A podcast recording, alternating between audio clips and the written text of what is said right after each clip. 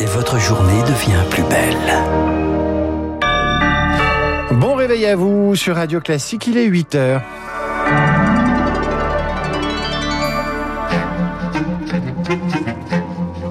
7h30, 9h, la matinale de Radio Classique avec David Abiker. Et les principaux titres de ce journal. Vaccinés partout, aller au plus près des Français, les autorités déploient les grands moyens pour capter ceux qui ne sont pas encore vaccinés. En Russie, malgré une flambée des cas de Covid-19 dû au variant Delta, les autorités rejettent l'idée de nouvelles mesures de restriction de peur de plomber l'économie. Jeff Bezos passe la main, on vient d'en parler avec David Barou. Il quitte aujourd'hui la direction d'Amazon pour consacrer plus de temps à sa compagnie spatiale notamment.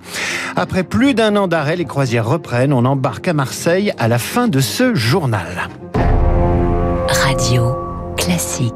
Olivier Véran craint une quatrième vague dès la fin juillet, Charlotte. Le ministre de la Santé alerte sur les chiffres. Les contaminations dues au Covid-19 sont reparties à la hausse, en cause le variant Delta très contagieux.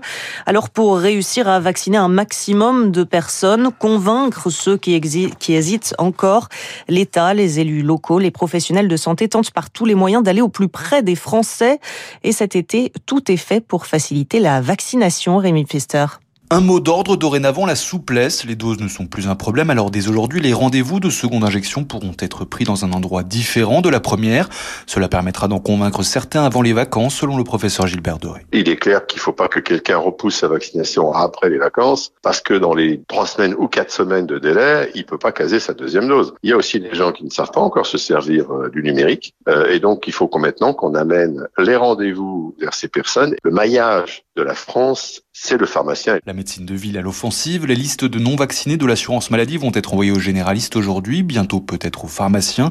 Mais la stratégie dite d'aller vers doit s'étendre partout. C'est possible cet été, martèle l'infectiologue Christophe Rambaud. Si ça doit être à l'entrée des pizzerias ou à l'entrée des boîtes de nuit, pourquoi pas, quoi. Tout ce qui peut faciliter et conduire le vaccinable potentiel à se dire, bah là, c'est facile, j'y vais, j'ai pas besoin de faire une démarche et qui peut le convaincre à un instant ou à un autre, c'est bon. Quant aux élus locaux, certains rivalisent d'imagination. En Seine-Saint-Denis, pour aller chercher les populations défavorisées, des Vaxi-Drive sont installés un peu partout pour se faire piquer sans quitter sa voiture. Dans le sud, par exemple, les jeunes nîmois ont jusqu'au 19 juillet pour se faire vacciner et participer à une grande tombola. Laurent Berger, le secrétaire général de la CFDT, Geoffroy Roux de Bézieux, le président du MEDEF, plaide pour une vaccination massive des salariés dans les entreprises et il laisse la porte ouverte à une obligation vaccinale pour les salariés en contact avec du public. L'obligation vaccinale, la question se fait de plus en plus pressante, en premier lieu pour les soignants. Le Premier ministre Jean Castex abordera la question aujourd'hui avec les présidents des groupes parlementaires. Si ces consultations aboutissent à une loi, Olivier Véran, le ministre de la Santé, souhaite qu'elle soit examiné au plus tôt. Et en Russie, les chiffres liés à la pandémie s'envolent. Moscou a enregistré plus de 25 000 contaminations dimanche, un niveau inédit depuis sept mois. La semaine dernière, le pays avait déjà enregistré des records de morts dus au Covid pendant cinq jours d'affilée pour arriver à près de 700 décès annoncés samedi. En cause, le variant Delta, là aussi.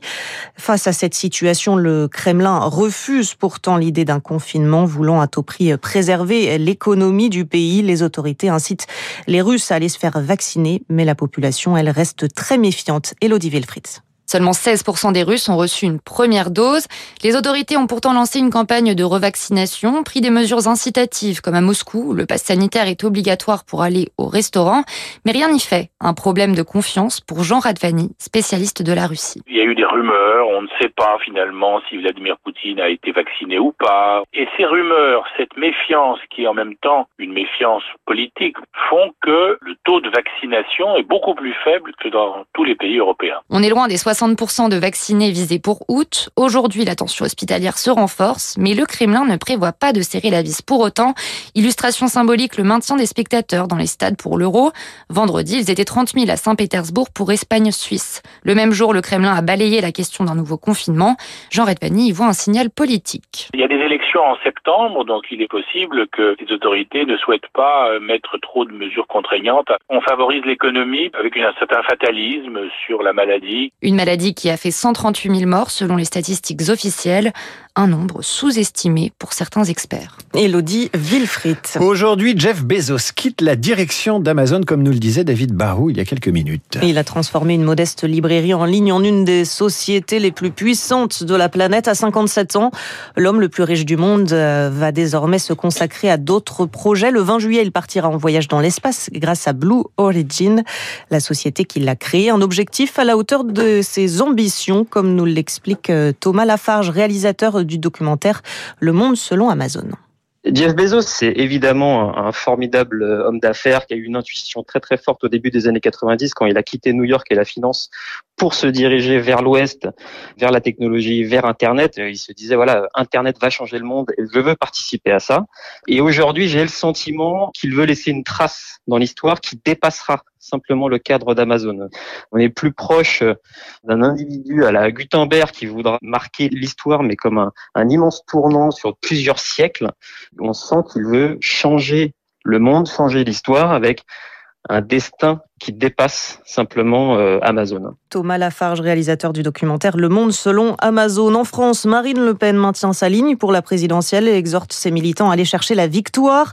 Elle a été réélue sans surprise hier à la tête du Rassemblement national lors du congrès qui se tenait à Perpignan. Jordan Bardella la remplacera pendant la campagne de 2022. Et le congrès du Rassemblement national, ses enjeux seront l'objet de l'édito de Guillaume Tabar à 8h10 sur Radio Classique. Le retour des bateaux de croisière à Marseille. Une reprise à minima dans le port méditerranéen. Seuls deux bateaux de la compagnie MSC partiront chaque week-end.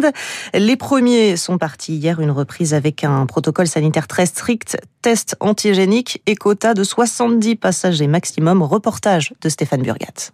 Un café, une cigarette sur le pont supérieur du navire. Guillaume et Ismaël sont soulagés d'accéder enfin à bord après un embarquement retardé par le protocole sanitaire. Un peu compliqué l'embarquement. euh, Là, on a mis 3h20 pour monter. Franchement, euh, fallait le mériter, mais on est à bord, on va profiter pendant une semaine. Ce sera les vacances. Protocole qui reste également très strict une fois à bord. L'équipage, euh, quand on peut oublier le masque, euh, nous le rappelle gentiment. Lors des déplacements, il faut porter le masque. Ils sont quand même assez vigilants sur le respect des gestes. On doit montrer patte blanche, euh, il y a prise de température. euh, Des contraintes supplémentaires mais qui ont plutôt tendance à rassurer les croisiéristes comme Patrick. Alors c'est vrai, c'est un petit peu contraignant, notamment au niveau du buffet. Où avant, on pouvait se servir tout seul, mais on fait bon. Écoutez, euh, comme on dit, la santé n'a pas de prix. hein. Et le point sensible qui sera surveillé de très près, ce seront les escales qui vont se dérouler en mode bulle sanitaire, c'est-à-dire sans contact extérieur, selon le directeur de MSC, Patrick Pourbet. Quand on arrive dans un port, qu'est-ce qu'on fait? On casse la bulle? Non, 25 à 35 passagers maximum, autocar complètement nettoyé, l'hôtesse, euh, le guide, le chauffeur, tout le monde est testé. Et les passagers récalcitrants sont prévenus, s'ils quittent cette bulle sanitaire, ils ne seront pas autorisés à remonter à bord.